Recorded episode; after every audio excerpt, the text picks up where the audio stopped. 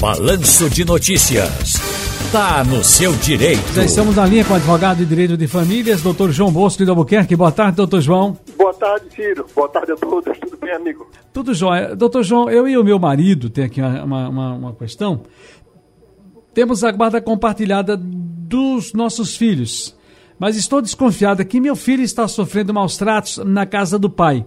Como devo proceder? Acho que a pergunta tem uma pertinência por tudo que a gente está assistindo essa semana, dessa isso. monstruosidade, por exemplo, lá em, no Rio de Janeiro, né?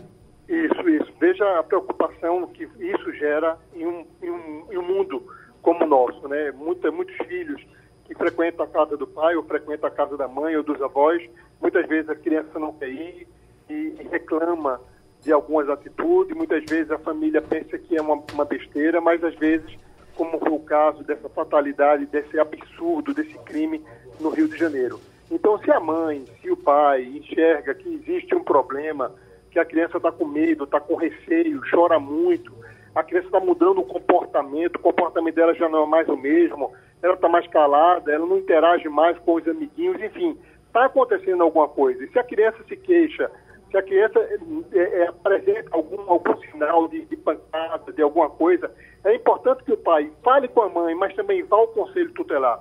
E se a situação for grave, vá também à delegacia da infância e do adolescente. Não podemos deixar esse tipo de coisas acontecer.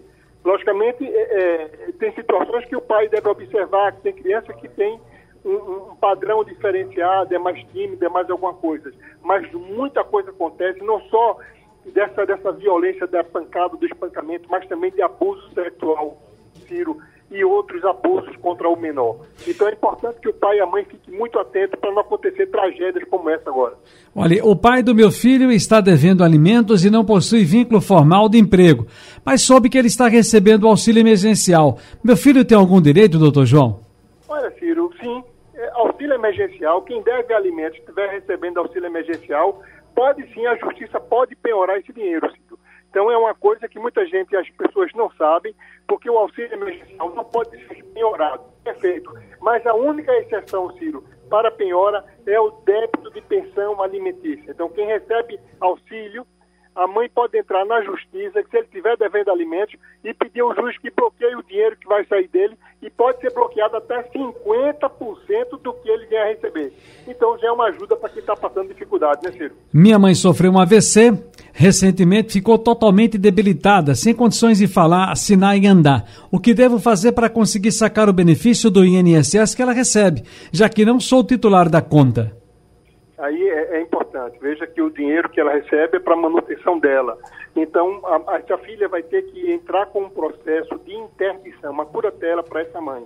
Vai entrar com a interdição, mostrar para o juiz levar um laudo médico da mãe de que a mãe não tem condições, vai também levar um laudo dizendo que ela tem condições de, de psíquicas e emocionais, para que o juiz defira essa tutela de urgência e ela possa ir ao banco e movimentar o dinheiro para poder pagar as despesas do medicamento ou das necessidades que a mãe dela vinha a ter, Ciro.